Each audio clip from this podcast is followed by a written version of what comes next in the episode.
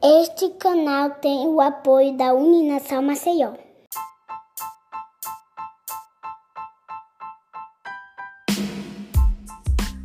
Olá, bem-vindo a mais um episódio do É Freud. Hoje o tema é pedofilia. E para falar sobre esse assunto, convidamos a estudante de psicologia Lara Duarte. Oi, Lara. É, muito obrigado por ter aceito o nosso convite aqui do É Freud. E hoje vamos falar sobre um assunto que causa muitos danos à nossa sociedade, que é a pedofilia. Mas vamos focar um pouco no que é a pedofilia em si, né? Como é que nós podemos caracterizar a pedofilia? Ela é uma doença, é um transtorno?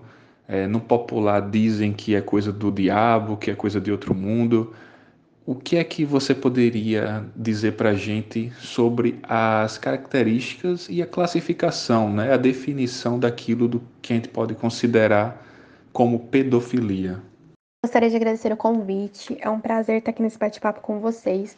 Eu sou a Lara, sou estudante de psicologia do quarto período e me aprofundo na área jurídica da psicologia, área criminal, forense, investigativa comecei a me interessar pelo estudo das parafilias sexuais. Temos aí uma lista muito grande de parafilias: é, masoquismo, sadismo, exibicionismo, é, fetichismo e a pedofilia, que é uma das parafilias que mais causam polêmica quando se é citado, principalmente quando falamos que a pedofilia não é crime. Mas antes eu vou explicar para vocês o que é a parafilia, antes da gente entrar é, de fato na pedofilia. A parafilia é qualquer interesse sexual intenso e persistente que não aquele voltado para práticas sexuais propriamente ditas. Então, aquele sujeito apenas vai conseguir obter prazer a partir de determinado objeto, situação ou lugar. Dependendo da intensidade desse comportamento, essa parafilia pode se transformar em um transtorno parafílico, que vai causar grande sofrimento ou prejuízo àquele indivíduo ou causar dano, risco de dano para outras pessoas. Então, podemos dizer que a pedofilia é um transtorno do comportamento sexual e que ela é uma parafilia. E a sua característica é exatamente o desejo sexual por crianças. E quando eu digo que a pedofilia não é crime, é porque tem muitos pedófilos que não chegam a exteriorizar esse desejo que é consumar o ato de estupro de vulnerável. É, muitos pedófilos nunca chegam a relar numa criança. Temos aí uma porcentagem de 20% de abusos sexuais infantis que são cometidos por pedófilos. Então, quer dizer que 80% dos abusos infantis são cometidos por pessoas, né, por abusadores que não são pedófilos. E não tem como a gente sair falando que todo abusador é pedófilo. A gente vê uma reportagem na televisão, ah, aquele pedófilo abusou daquela criança. Mas a gente não tem o diagnóstico daquela pessoa, não é porque ela abusa de criança especificamente que ela é pedófilo. Tem muitos abusadores de crianças que não são pedófilos é muito importante é, a gente verificar se o indivíduo teve alguma ação ou se ficou apenas na esfera psíquica. Mas é crime sim o abuso de vulnerável, o estupro de vulnerável e a propagação de cena de sexo explícito envolvendo crianças e adolescentes. Então, se a pessoa exteriorizou aquele desejo, ela consumou o ato de estupro de vulnerável, ela vai ser presa sim, ela vai responder pelo crime, mas pelo crime de estupro de vulnerável, não por ser pedófilo. Isso é muito importante a gente saber separar para de fato entender todos esses conceitos. É, nem todo indivíduo que porta pedofilia vai cometer uma ofensa sexual e nem todo indivíduo que comete abuso contra criança é pedófilo. A partir do momento que a gente compreende essas diferenças, a gente passa a começar a compreender o conceito e realmente o que é a pedofilia e quais são os crimes que envolvem, né, o abuso de crianças. E eu posso dar um exemplo para vocês. Obviamente, as pessoas vão pensar que a intensidade, o crime em si, não dá para comparar roubo com estupro de menores. Ok, mas o que eu quero mostrar para vocês é que a cleptomania, por exemplo, que é a compulsão por roubo, também é uma parafilia.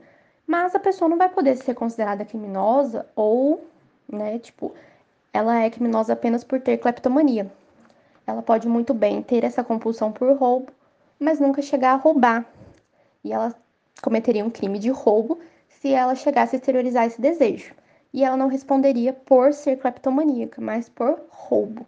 Então é um exemplo que eu trago para vocês para que vocês possam entender de fato é, a diferença desses conceitos. E é muito importante essa discussão para que as pessoas saibam separar crime, saibam separar transtorno, pedofilia. E é isso aí. Certo. E como é que eu posso agora, já que eu já sei o conceito de pedofilia, como é que eu posso identificar alguém como pedófilo?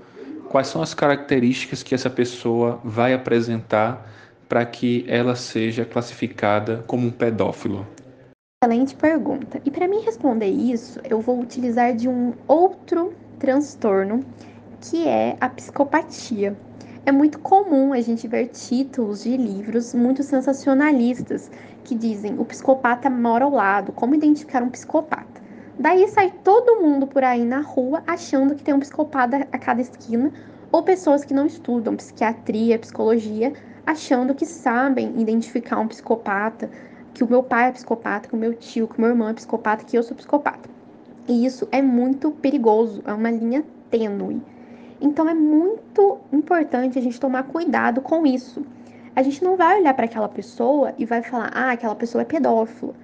Entendeu? É tipo assim, é uma coisa muito delicada. A gente não pode sair taxando as pessoas com transtornos mentais, que às vezes a gente nem entende, a gente lê em algum lugar e a gente sai taxando as pessoas com transtornos mentais. Isso é muito perigoso. É muito difícil a gente identificar uma pessoa é, pedófila, uma pessoa psicopata, isso tudo tem que ser diagnosticado por profissionais da área. Pode sim ter um pedófilo no seu trabalho, na sua família, no local que você vá, mas você não vai conseguir perceber isso logo de cara. A pessoa não vai demonstrar isso para você. Então, isso tem que ser passado por profissionais. E esse diagnóstico é feito a partir de sintomas que são descritos no nosso DSM-5. O sujeito ele vai apresentar fantasias sexuais recorrentes intensas, desejos ou comportamentos que envolvem atividade sexual com uma criança pré-adolescente, que geralmente tem 13 anos ou menos, por um período de pelo menos seis meses. E esses impulsos sexuais, eles vão ter sido utilizados ou vai causar algum sofrimento ou prejuízo clinicamente significativo em áreas sociais, ocupacionais ou de outras áreas importantes do funcionamento daquele indivíduo. Então, esses sintomas vão ser diagnosticados por profissionais é, nenhuma pessoa pode chegar e falar, ah, aquela pessoa é pedófila. Isso faz a gente voltar na nossa pergunta anterior, que nem todo abusador é pedófilo. Às vezes aquela pessoa abusou de criança ou tem tendência a abusar de criança, você é, repara em algum comportamento de que ela tem interesse em criança, mas não quer dizer que ela seja pedófila, ela pode simplesmente ser um abusador.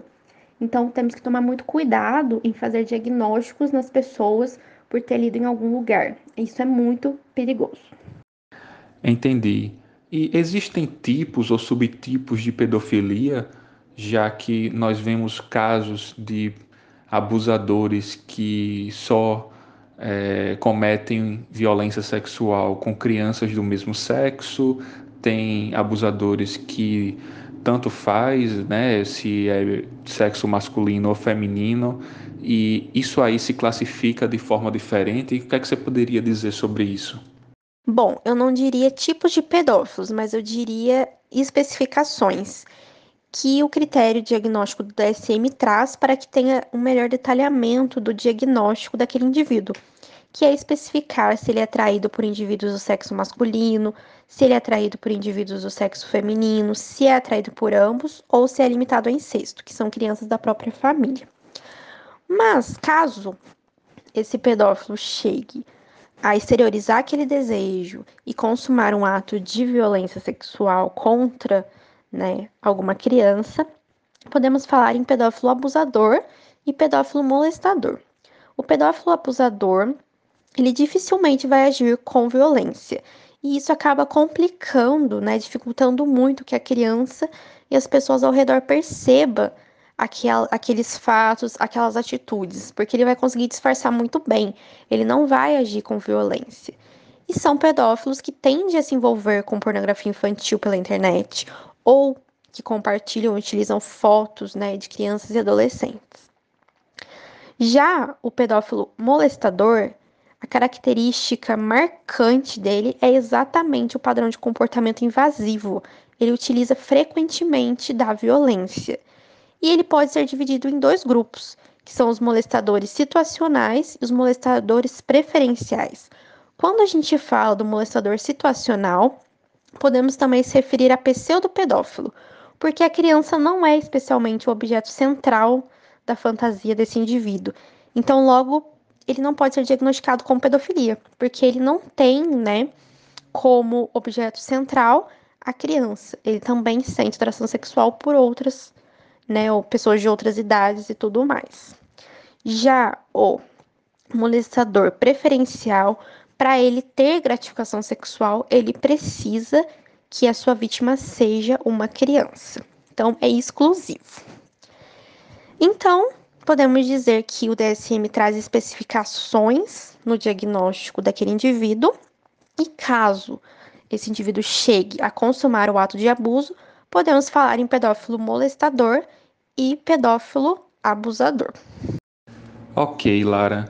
E a gente agora encaminhando mais para o final do nosso episódio, é, a gente identificou o que é um pedófilo, o que é um abusador sexual, e eu queria saber, a pedofilia, ela tem cura? Ou qual seria o melhor tratamento né, para ser aplicado a um pedófilo? Excelente pergunta. É uma das perguntas que mais repercutem na nossa sociedade, nas mídias, né? O famoso por que não castração química? A gente vê muito por aí, né, em publicações no Facebook, no Instagram, de abusos sexuais infantis, e as pessoas logo comentam, né, por que deveria fazer castração química. Mas o que de fato, né, é a castração química? A castração química, na verdade, não é uma privação, né, dos desejos sexuais, ela é um tratamento, ela vai diminuir os impulsos. E na verdade esse termo é mais jurídico do que médico. E o impulso sexual daquele indivíduo vai diminuir, mas o interesse sexual dele vai continuar. Porque a castração ela não vai curar, ela não vai transformar aquela ideologia, né? Mesmo o indivíduo não tendo a ereção, ele pode praticar a violência sexual de outras maneiras, né? o estupro, a violência sexual não é só a penetração. Essa violência pode acontecer de outras formas.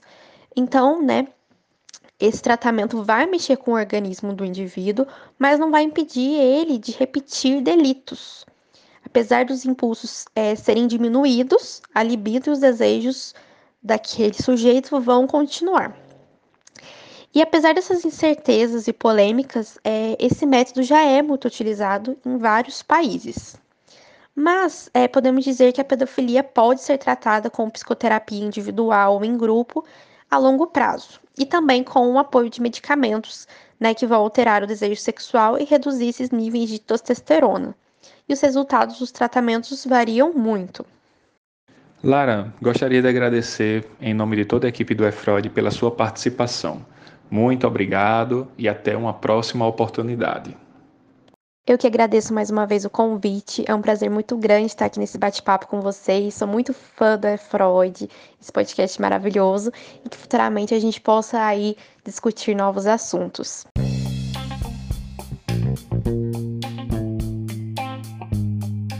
Muito obrigado por ouvir mais um episódio aqui do É Freud.